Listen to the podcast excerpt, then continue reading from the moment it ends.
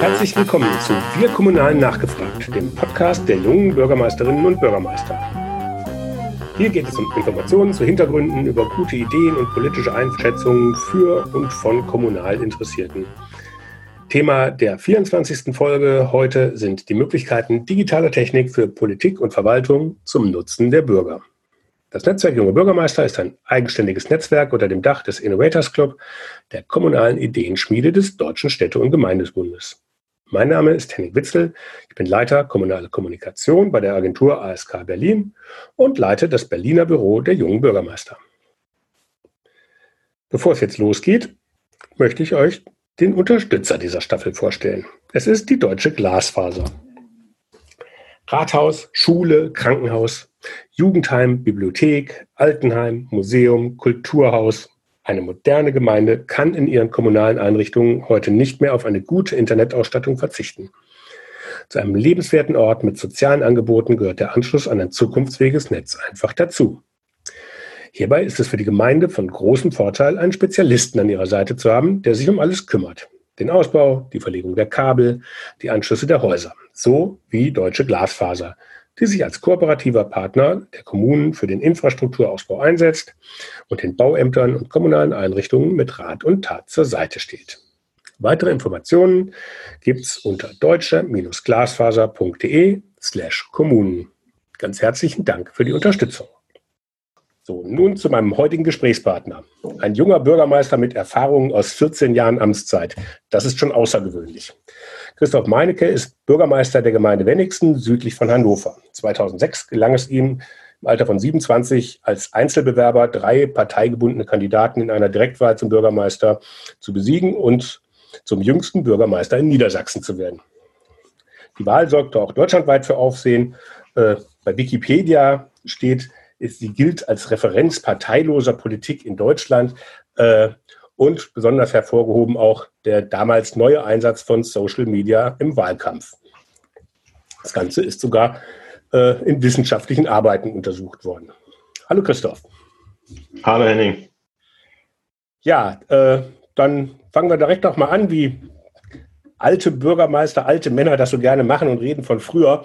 Ähm, 2006 hast du auf Social Media äh, Wahlkampf auch gesetzt. Gab es da Facebook überhaupt schon oder wie hast du das gemacht? Was das StudiVZ noch? Ja, das ist tatsächlich äh, doch mittlerweile Stichwort alte Männer recht antiquiert, weil die Plattformen, die ich damals genutzt habe, heute kaum noch jemandem bekannt sind, außer den ersten, die damals mit dabei waren. Facebook gab es noch nicht, Twitter gab es noch nicht, Instagram gab es noch nicht, an TikTok war sowieso nicht zu denken. Ähm, es gab Plattformen SchülerVZ, StudiVZ und eine, die ich besonders lieb gewonnen habe, die aber als erstes dann leider nicht weiterlebte, war kiezkollegen.de. Das war ein Projekt aus Norddeutschland und das war schon so ähnlich wie Facebook letztendlich. Aber der Vorteil war, dass ich auf der einen Seite einen großen Präsenzwahlkampf führte, also sprichwörtlich wie viele andere Bürgermeisterkolleginnen und Kollegen und vor allen Dingen Kandidatinnen und Kandidaten das auch tun, an zahllosen Haustüren geklingelt habe, aber auf der anderen Seite eben das nicht machte, was die etablierten Mitbewerber bei mir machten, nämlich diese typischen Canvassing-Stände. Auf Plakate habe ich wenig Wert gelegt, äh, für Flyer hatte ich kaum Geld. Und das habe ich halt mit Social Media kompensiert. Und das Spannende war, dass es damals 2006 für Wahlkampfzwecke ein völlig neuer ähm, Kanal war und auch ein Kanal, der bei den etablierten Parteien überhaupt noch keine Beachtung fand. Also ich konnte ganz in Ruhe in unserer kleinen 15.000 Einwohner Kommune tagsüber meinen Präsenzwahlkampf machen, von Haus zu Haus gehen, mit den Bürgerinnen und Bürgern schnacken. Und abends habe ich dann vor allen Dingen Social Media bedient, E-Mails beantwortet und ja, es führte dann auch für viele überraschend zum Erfolg. Ähm, du sagst, die ganzen Portale, die gibt es äh, heute gar nicht mehr. Wie verbreitet waren die denn damals? Also du sagst jetzt 15.000 Einwohner. Wie viele Einwohner in Wenigsten hattest du denn da sozusagen als Zielgruppe für diesen Online-Wahlkampf?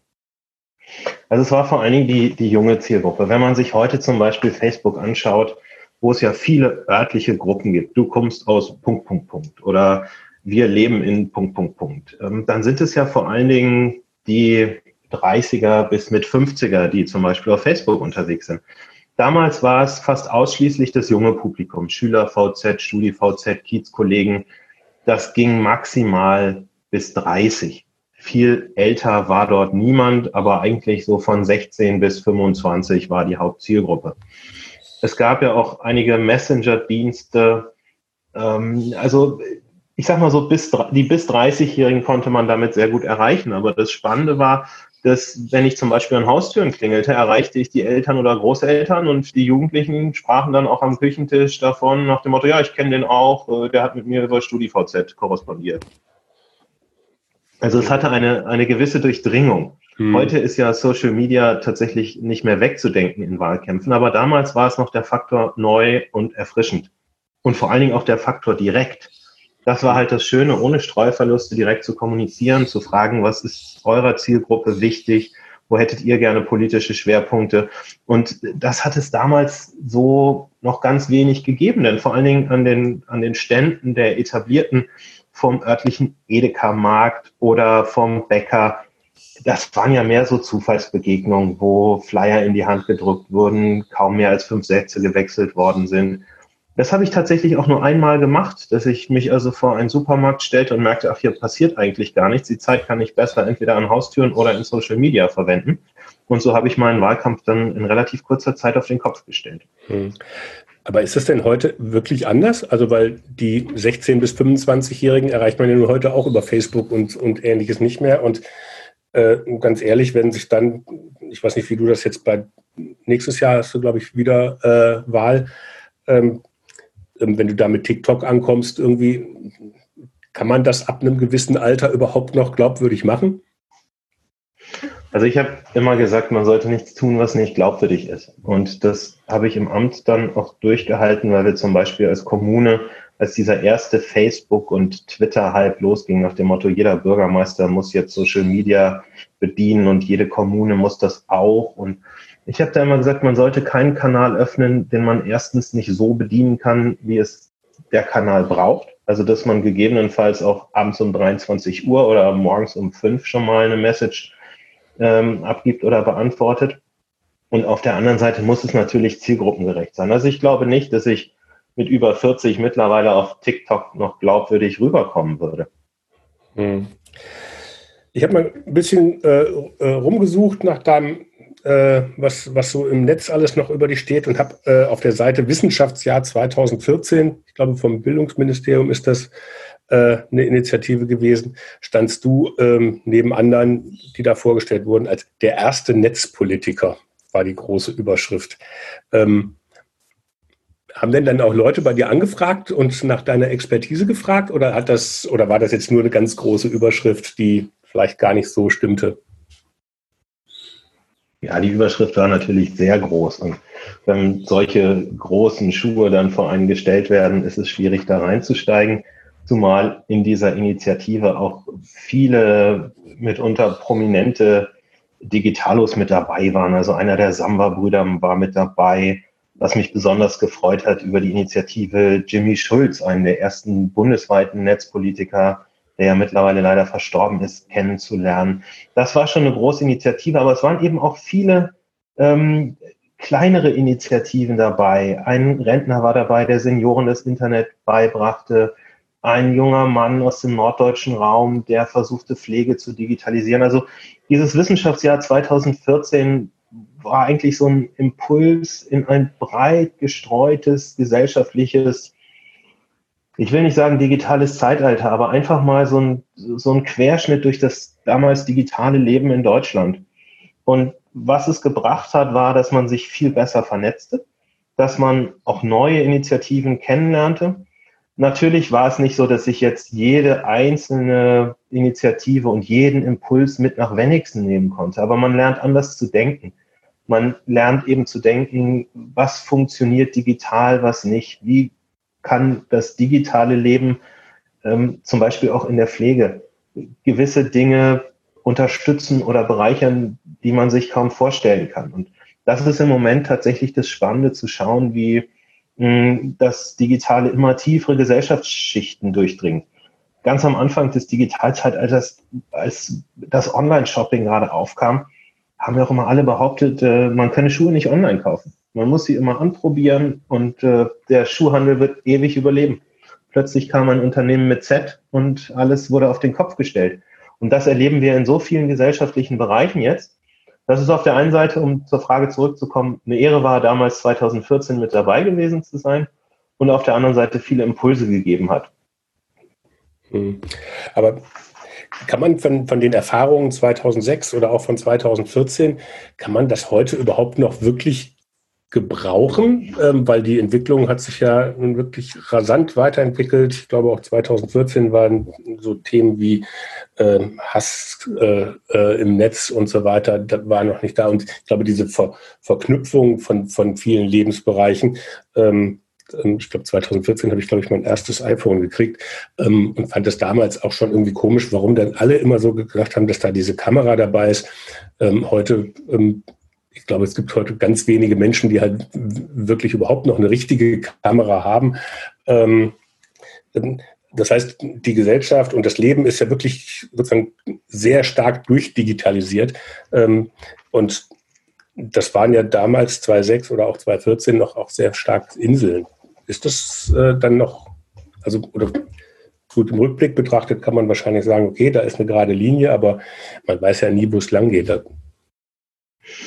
Ja, also in Deutschland reiten wir ja die Schildkröte, was das Digitale angeht. Insofern hat sich zwischen 2014 und 2020 gerade im staatlichen Bereich doch gar nicht so viel getan. Und wir hatten bei der Abschlussveranstaltung dieses Digitaljahrs wo die digitalen Köpfe dann auch in Workshops ähm, erarbeitet haben, Vorschläge in Richtung Länder und vor allen Dingen in Richtung Bund.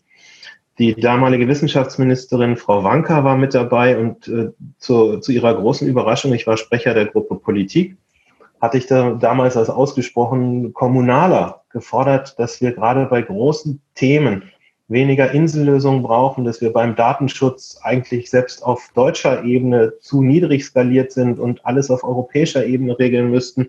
Also da hat man schon gewisse Trends erkannt und die Corona-Krise zeigt uns ja heute auch, dass, dass die großen Lösungen letztendlich gefehlt haben und der eigentliche Wille zur Digitalisierung erst mit der Krise aufkam und wir uns gewünscht hätten, wenn viel früher, viel konsequenter gewisse Richtungen eingeschlagen worden wären. Gut, aber braucht es ja nicht manchmal auch so Krisen? Also ich sag mal, Thema Homeoffice und Videokonferenzen, ja, habe ich vorher auch irgendwie benutzt, fand ich dann aber oft auch, hm, ja, ähm, war irgendwie eine nette Spielerei und das, äh, manchmal hat man auch ein bisschen Zeit gespart, aber eigentlich war es, äh, das persönliche Treffen war, war immer wichtiger. Man hat sich dann irgendwie auch einen halben Tag in den Zug gesetzt, um irgendwo hinzufahren, jemanden eine Stunde zu treffen und einen halben Tag wieder zurückzufahren. Ähm, und ich glaube, erst durch Corona, wo das Treffen ja auch überhaupt gar nicht ging, hat das dann eine Alternative. Und dann hat man gemerkt, hm, eigentlich ist diese Fahrerei ja eigentlich die ganze Zeit ein bisschen umsonst gewesen. Also ich, also ich glaube, man muss es ich, erst in, in so einer Krise sozusagen erleben. Und ich weiß nicht, wenn das vorher verbre verbreiteter gewesen wäre, ähm, ob dann der Mehrwert äh, wäre dann halt jetzt bei der Corona-Krise kleiner geworden. Aber ich glaube nicht, dass wir jetzt dann dadurch weiter wären, oder? Ich glaube schon. Also die Zwanghaftigkeit des Ganzen, eben für einen Zeitraum von acht bis zehn Wochen mal eben keine Alternative gehabt zu haben, wenn man etwas voranbringen wollte, auf Videokonferenzen umsteigen zu müssen. Ähm, dass man mal eben nicht in den Zug steigen konnte und nach Berlin oder in andere große Städte zu Konferenzen oder Treffen fahren konnte. Ich glaube, diese Zwanghaftigkeit war eben die große Chance und das hat dazu geführt, dass wir die digitalen Lösungen mittlerweile zum einen gleichwertig gegenüber den realen Lösungen sehen und zum anderen aber auch beides eben die Chancen nochmal herausgearbeitet hat. Also selbst in der Kommunalpolitik haben wir uns ähm, in den Konferenzen, die ich zum Beispiel mit meinen Fraktionsvorsitzenden im Gemeinderat hatte, darauf verständigt, dass wir auch in Nicht-Krisenzeiten bei eiligen oder dringlichen Themen durchaus mal des Öfteren Videokonferenzen abhalten sollten. Also solche schnellen, kurzfristigen Fortschritte oder wenn man es gar nicht Fortschritt bezeichnen will, sondern einfach Veränderung, Dafür war die Krise eine große Chance. Aber ich glaube, die Krise hat uns auf der anderen Seite auch gezeigt, wie wichtig es ist, real mit Menschen zu kommunizieren, real mit Menschen zusammenzukommen. Das haben wir gerade in der Gemeinde, wo ich Bürgermeister bin, in Wenigsen gemerkt, weil wir 2020 eigentlich ein Jahr vor uns hatten mit ganz vielen persönlichen Begegnungen. Unser historisches Schützenfest, das Freischießen, was nur alle drei Jahre stattfindet, sollte gefeiert werden. Unser 50-jähriges Gemeindejubiläum. In etlichen Ortschaften wären Jubiläen und Feste gewesen. Also 2020 sollte eigentlich ein Jahr des Zusammenkommens und des Feierns werden. Und da haben wir schon ähm, gemerkt, wie schade es ist, wenn gewisse Dinge einfach nicht in real passieren können, aber wie schön auch gewisse Vorfreude sein kann. Gut, das ist ja dann auch oft aufgeschoben. Äh, also wir hoffen ja zumindest mal alle, dass es vielleicht dann mit Impfstoff oder mit anderen Umgang miteinander auch möglich ist, dann auch wieder so Feste zu feiern. Ähm, vielleicht nochmal auf die Arbeit der Gremien. Ähm, es gab ja jetzt, klar, während der Krise keine Alternative. Da wurde, da wurde dann halt irgendwie auch mit Eil- und Dringlichkeitsentscheidungen oder Telefonkonferenzen und Videokonferenzen gearbeitet. Ähm, ähm, wenn ich jetzt dann angucke, ist ja häufig dann das Problem, dass ich eigentlich keine, keine wirklichen äh, rechtsgültigen Entscheidungen herbeirufen kann, weil ich, weil ich, weil in den Satzungen und ähnliches dann halt äh, auch eine Präsenzveranstaltung gefordert ist. Ähm, die findet jetzt irgendwie in Turnhallen und, und, und was auch immer statt. Aber einige Länder haben auch Ausnahmeregelungen irgendwie erlassen. Ähm, ähm, gleichzeitig dann aber in Brandenburg als Beispiel der Innenminister äh, beim Erlassen der Ausnahmeregelung ähm, betont, dass man aber so schnell wie möglich zu Präsenzsitzungen der Parlamente äh, ähm, ähm, zurückkehren muss. Ähm, jetzt heißt es ja nicht, dass man alles nur noch digital machen soll, aber zumindest die Möglichkeit eröffnen, das hätte man doch eigentlich beibehalten können, oder? Also ich finde das Eröffnen von Möglichkeiten wirklich gut. Wir müssen halt nur trennen, worum geht es in den Sitzungen. Und was ich erlebt habe, war, dass wir in gewissen Online-Sitzungen ähm, zwar guten, in Anführungszeichen, Frontalunterricht machen konnten, also bei unserer AG Klimaschutz, ähm, die ein junges Ratsmitglied leitet, ähm, sind gute Fachvorträge, zum Beispiel von der Klimaschutzagentur, gehalten worden, aber ähm, das gemeinsame Diskutieren und auch die Eigendynamik der Diskussion, die ist derzeit noch in Online-Foren eher schwerfällig. Stichwort, man muss sich melden, die Bildschirme werden geteilt, ähm, auch vieles, was mit Gesten sonst oder nonverbal rüberkommt, ist eher schwer zu teilen im Online-Bereich. Aber es hat eben beides Stärken und Vorteile. Also die Eigendynamik einer Präsenzsitzung möchte ich nicht missen. Auch das gemeinsame Ideen finden in einem Raum, wo man sagt, wir verlassen den Raum erst, wenn wir eine Lösung haben. Aber auf der anderen Seite zum Beispiel gute Vorbereitungen durch Online-Veranstaltungen, wo es heißt, die Folien ähm, oder die Sachverhalte werden durch eine Expertin, durch einen Experten einen Tag vorher schon mal dargelegt, dass man sich gut vorbereiten kann oder dass man Abstimmungen eben ähm, besser vorbereiten kann. Also da hat der Online-Bereich wirkliche Stärken. Und wir haben dann ja noch die dritte Kategorie, nämlich die Beschlussfassung ganz ohne Diskussion, zum Beispiel durch Umlaufbeschlüsse. Das hat auch funktioniert, aber hier hoffen wir alle im politischen Bereich, dass wir davon künftig wieder deutlich weniger haben, weil man eben doch die ein oder andere Nachfrage dann mal nicht stellen kann. Und Kommunalpolitik gerade ist nicht nur das, das vom Tisch kriegen von Themen und das Rausbekommen von Aufträgen, sondern die lebendige Diskussion, was wollen wir für die Ortschaften erreichen. Hm. Aber nochmal vielleicht die Frage nach den Möglichkeiten durch Digitalisierung auch sag ich mal, Kommunalpolitik vielleicht als solches attraktiver zu machen oder auch für breitere Bevölkerungsschichten ähm, ähm, zugänglich. Der Mensch, der im Außendienst arbeitet, äh, ähm, könnte so halt auch aus München an einer Gemeinderatssitzung in Wenigsen teilnehmen. Ähm, die alleinerziehende Mutter, die berühmte, die ja in allen Beispielen auch immer dann vorkommt, könnte dann von zu Hause auch ähm, einem Ausschuss teilnehmen. Das eine tun, das andere nicht lassen, weil im Moment, wen haben wir in, den, in der Kommunalpolitik? Das ist eine gewisse Zeitelite, die, die sich da trifft. Ähm, aber die ist ja jetzt auch, also da fallen ja vielleicht einfach auch viele Themen unter den Tisch, ähm, die man vielleicht durch so digitale Möglichkeiten dann auch noch mit reinholen könnte in die Entscheidungsfindung. Das stimmt und darin sehe ich auch eine große Chance. Wir dürfen aber auf der anderen Seite auch nicht vergessen, dass dabei auch gewisse Risiken bestehen. Und als bekennender Digitale oder Digitalpolitiker ähm, sehe ich natürlich eher die Chancen. Aber auch wir in Wenigsten hatten bei der Übertragung zum Beispiel von Ratssitzungen große Diskussionen, ob nicht genau das nach hinten losgehen könnte. Nämlich wenn jedes Wort gestreamt wird, videomäßig abrufbar ist, auf die Goldwaage gelegt wird, dass eben gewisse Eigendynamiken in Sitzungen dann doch gebremst werden könnten, weil wir eben nicht die Profi-Politiker in Land und Bund sind, sondern es eben auch gerade nach Feierabend zu Diskussionen kommt, wo man sagt, will man die immer, ich sag mal, der Weltöffentlichkeit, der Kommunalen präsentieren. Es gibt natürlich auch viele Querlogiken, Stichwort Datenschutz. Was darf ich denn nun sagen, wenn es gestreamt wird? Welche schutzwürdigen Interessen sind dabei? Und was bei uns auch für viel Skepsis ähm, gesorgt hat, du sprachst von Zeitelite. Aber viele haben auch gesagt, ähm, das, was ich mache, das will ich vor Ort machen. Und ähm, gewisse Unsicherheit nach dem Motto, wenn das jetzt auch noch auf YouTube übertragen wird, dann bin ich gar nicht bereit, ähm, das zu machen. Stichwort, es wird immer professioneller und die berühmte Goldwaage, die ich schon ansprach, auf die jedes Wort kommt.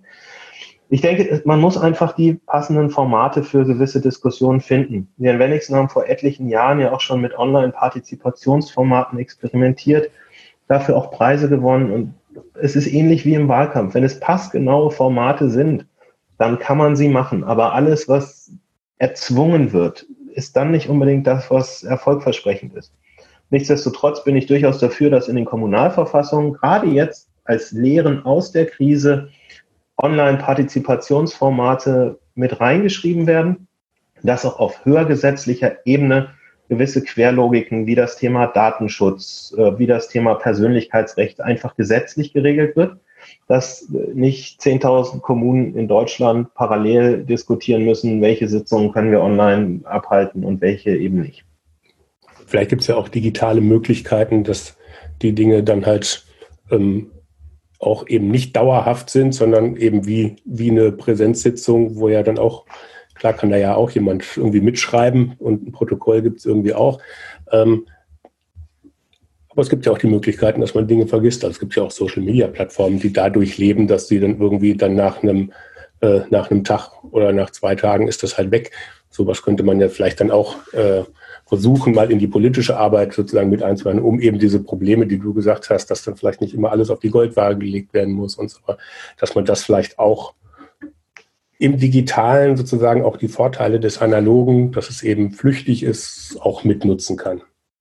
Ja, was ich ganz spannend finde, ist, dass natürlich auch Corona und die Krise eine Momentaufnahme des Frühlings 2020 ist. Wir haben ja auch schon in den zurückliegenden Jahren viele interessante digitale Möglichkeiten erlebt.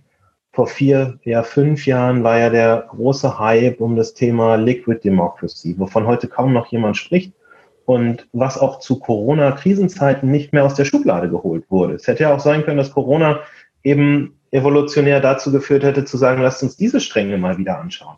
Also das Technische ist ja immer zeitlich in Anführungszeichen befristet und deshalb ist es gut, jetzt einfach zu schauen, welche grundlegenden Möglichkeiten schreiben wir in die Kommunalverfassung und was sind andere Dinge, die sich evolutionär entwickeln können und müssen oder die eben von den einzelnen Kommunen dann ortsindividuell festgelegt werden sollten.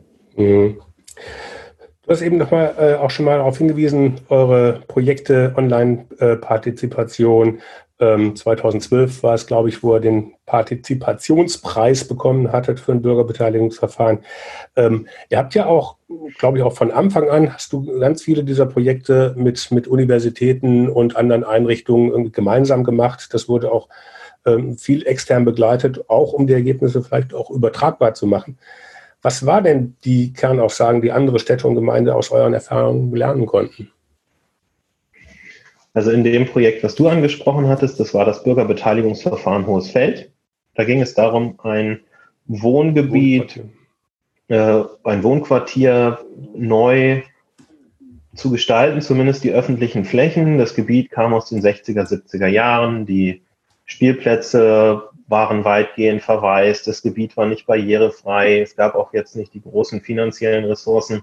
Und da haben wir gemeinsam mit dem Institut für Informationsmanagement der Universität Bremen, dem IFIP, ein hybrides Beteiligungsverfahren hm, angestoßen, wo es darum ging, eben Vorschläge zu erarbeiten, wie kann das Gebiet aussehen und diese Vorschläge auch abzuwiegen und abzuwägen. Ähm, das Spannende daran war zum einen zu sehen, welches war zum damaligen Zeitpunkt die Online- und welches die Offline-Generation.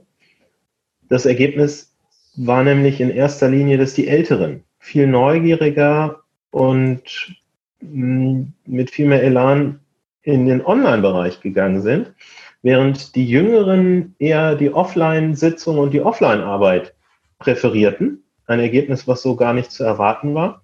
Das andere war, dass auch das Thema örtliche Demokratie und örtliche Partizipation in den Vordergrund rückte, sowohl bei der Frage, wie weit soll Bürgerbeteiligung gehen und wann beginnen die örtlichen Gremien, das ist bei uns der Ortsrat, der Bau- und Umweltausschuss und der Gemeinderat zu entscheiden. Und auf der anderen Seite zu sehen, ja, bei diesen Fragen zwischen Bürgerbeteiligung und repräsentativer Beteiligung, welche Rolle spielt da eigentlich das Online-Verfahren? Und beim Online-Verfahren hat es sehr früh sehr niedrigschwellige Diskussionen gegeben, die aber insgesamt für unsere örtliche Demokratie sehr gewinnbringend waren. Beispielsweise die Frage, wer darf überhaupt abstimmen bei einer Online-Befragung. Manche haben gesagt, also die Kommunalverfassung in Niedersachsen sagt, wählen ab 16, alle über 16-Jährigen dürfen sich beteiligen. Daraufhin sind gerade junge Eltern auf die Barrikaden gegangen und haben gesagt, unsere Kinder, die aber die Spielplätze nutzen wollen und sollen, Selbstverständlich dürfen die mit abstimmen. Selbstverständlich müssen die mit abstimmen. Sowas wurde dann auch tatsächlich auf realen und nicht auf Online-Konferenzen ausdiskutiert. Ein anderes Beispiel war, wie viel Vertrauen wird eigentlich der jeweiligen Mit-Gegenseite geschenkt? Manche Bürgerinnen und Bürger hatten Angst aufgrund des akademischen Partners Uni Bremen, dass da ja irgendwo Studentinnen und Studenten sitzen könnten, die gerade für ihre Bachelor- oder Masterarbeit das ein oder andere Ergebnis brauchen und sich des Nachts hinsetzen und fleißig klicken.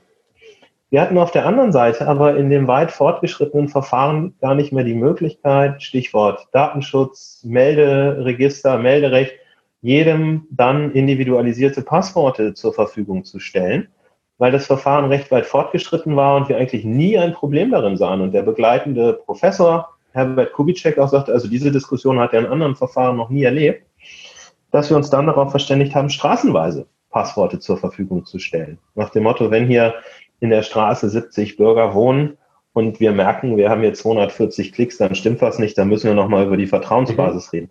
Also das waren einfach Prozesse, wo wir uns damals, das ist ja mittlerweile acht, neun Jahre her, ähm, an den Online-Partizipationsbereich herangetastet haben. Und das Lustige zu sehen war, dass äh, wir fast gleich auf mit Großstädten wie München und Dresden bei diesem Online-Partizipationspreis lagen. Und als wir am Ende gewonnen hatten, weder die Dresdner noch die Münchner wussten, wo wenigstens eigentlich liegt. Das hat natürlich das Herz des örtlichen Bürgermeisters höher schlagen lassen. Gut, ich weiß nicht, 2012 konnte man das wahrscheinlich aber auch schon googeln. Oder? Genau.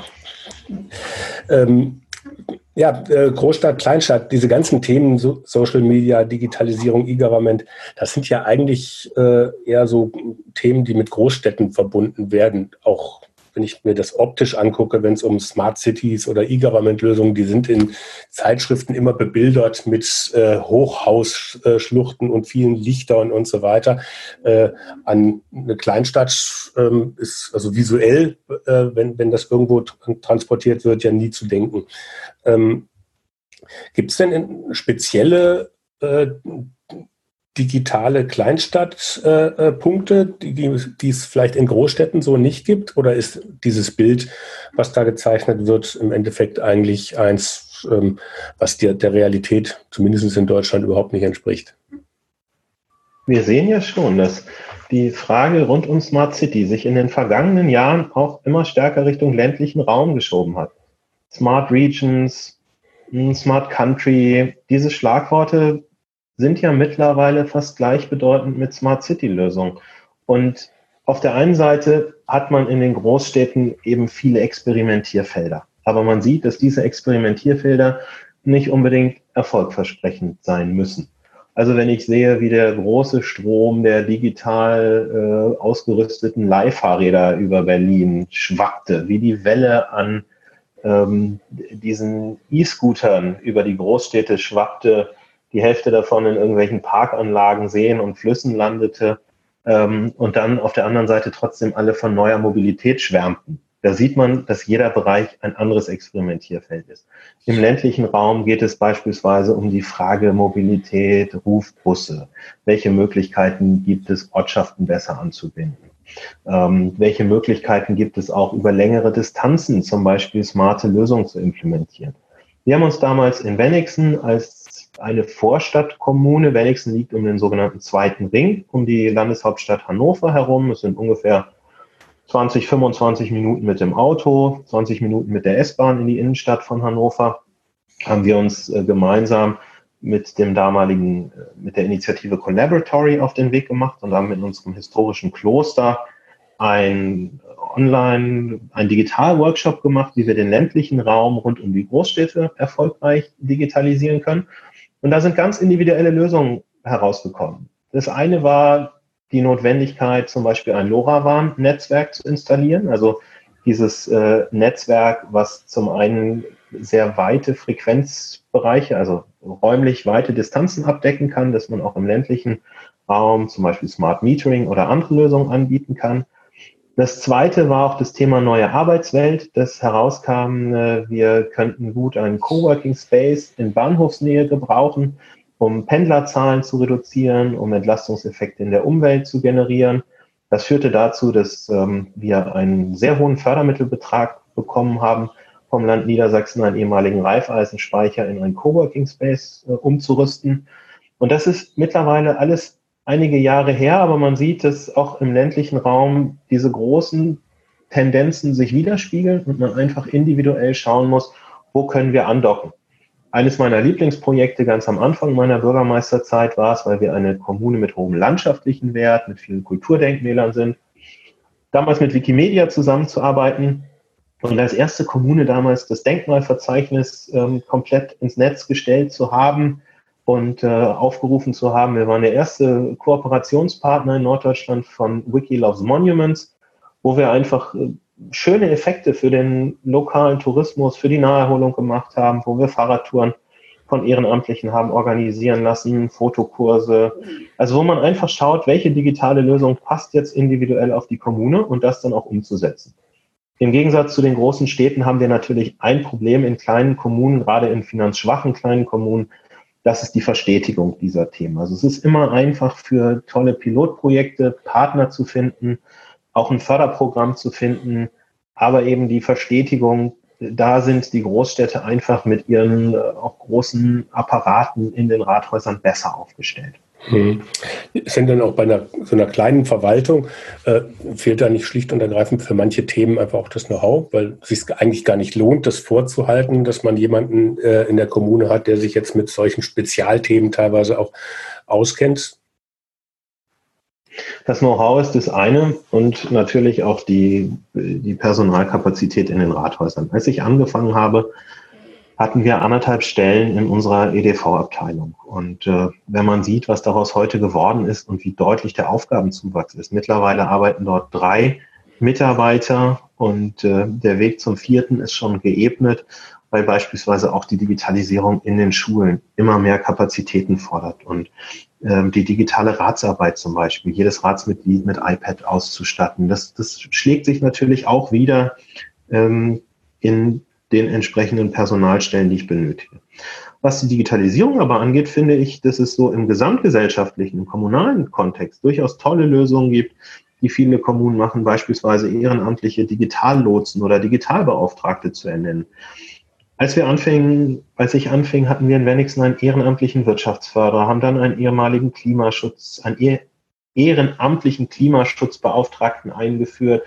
Und sowas kann auch im digitalen Bereich gelingen. Also ich finde das ganz spannend, da wirklich auf die Stärken der kommunalen Selbstverwaltung zu setzen und auch das Engagement der Bürgerinnen und Bürger mitzunehmen.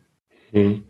Vielleicht jetzt ähm, nochmal wir sind ja das Netzwerk junger Bürgermeister und du bist ja nach wie vor ein junger Bürgermeister, trotz 14 Jahren Erfahrung äh, oder wegen.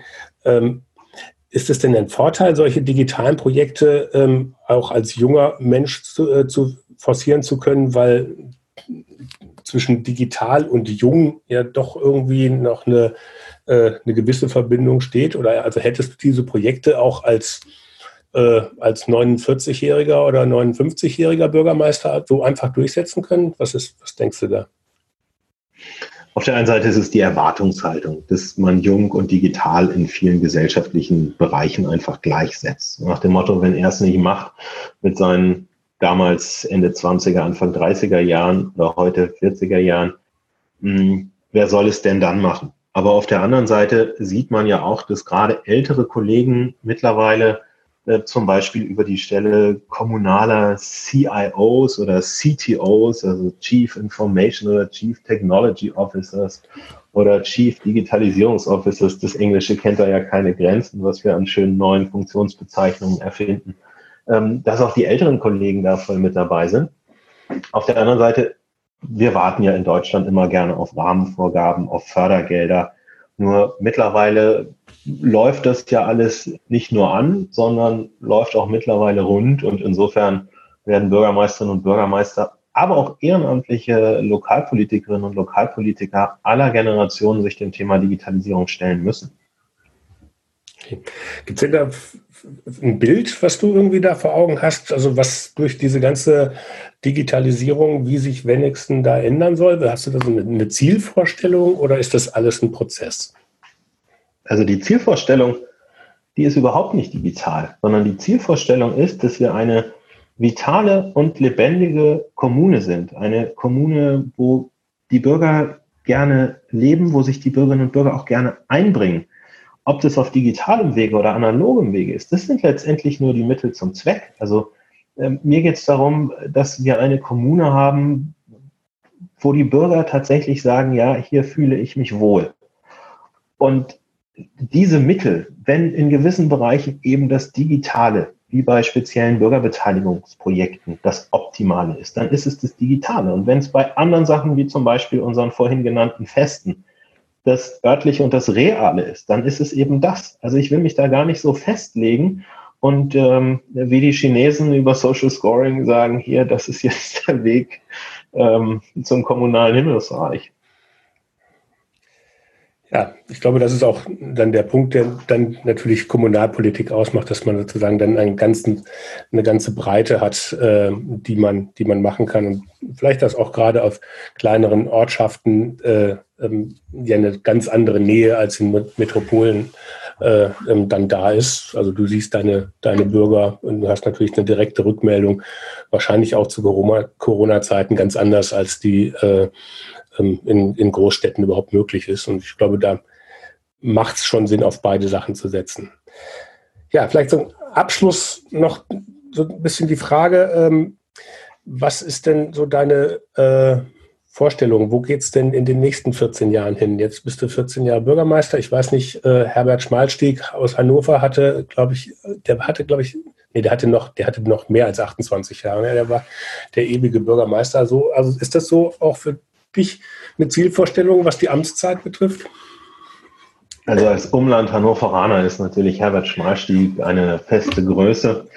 Und ähm, das Lustige war, als ich ins Amt kam, hatte unser örtlicher Radiosender Radio FFN Herrn Schmalstieg angerufen mit der Frage, was er denn einem jungen Bürgermeister mit auf den Weg geben könne. Und Herbert Schmalstieg war damals äh, schon lange nicht mehr im Amt. Ähm, Stefan Weil ist damals gerade 2006 Oberbürgermeister von Hannover geworden. Hm, ich weiß ehrlich gesagt gar nicht mehr, was Herr Schmalstieg äh, mir damals über dieses äh, Radiointerview geraten hat, aber ich hätte nie gedacht, wie schnell 14 Jahre vorbeigehen können und auch wie zäh und träge manche Themen in der Bearbeitung sind. Also das Digitale hat eine tolle Dynamik. Du hast das Beispiel iPhone schon gebracht, was mittlerweile alles mit diesen kleinen Maschinen passiert. Und wenn man das mal hochrechnet, wie dies in den nächsten 14 Jahren aussehen könnte mit Virtual Reality Brillen oder anderen Dingen, also das wird eine grandiose Zukunft werden. Aber auf der anderen Seite, wenn man sieht, wie lange mal so ein Planfeststellungsverfahren für einen 1,5 Kilometer Radweg dauern kann oder für das Sanierungsprogramm unserer örtlichen Innenstadt, wo etliche Jahre Vorplanungen vorausgegangen sind, Städtebauförderungsanträge geschrieben werden mussten. Ich glaube, das ist das Spannendste an der Kommunalpolitik, auf diesen zwei Zeitschienen zu arbeiten. Auf der einen Seite das Bürokratische zu haben und die Schildkröte oder die Schnecke zu reiten und auf der anderen Seite auf dem digitalen Albatros zu sitzen und ganz schnell viele Kilometer zurückzulegen. Ja, Herzlichen Dank für deine Einschätzungen und für deine äh, Einblicke, die du uns da gewährt hast. Ähm, viele spannende Themen. Ähm, viele spannende Themen haben wir jetzt noch liegen lassen. Die müssen wir dann in, dem nächsten, in der nächsten Podcast-Folge irgendwie mal nachholen. Äh, hat mich gefreut, dass du dabei warst. Henning, vielen Dank. Hat mich auch gefreut. Alles Gute. Ja, und auch an alle Zuhörer. Herzlichen Dank fürs Dabeisein. Ich hoffe, es hat euch gefallen Sagt es doch einfach weiter, ladet andere Kommunale und kommunal Interessierte ein und teilt den Link zur Podcast-Reihe doch auch einfach über eure Social-Media-Kanäle. Der Podcast der jungen Bürgermeisterinnen und Bürgermeister macht jetzt erstmal Sommerpause. Im September geht es dann mit der dritten Staffel weiter. Bis dahin habt ihr ja ausreichend Zeit, die Folgen anzuhören, die ihr bisher verpasst habt. Viel Spaß dabei!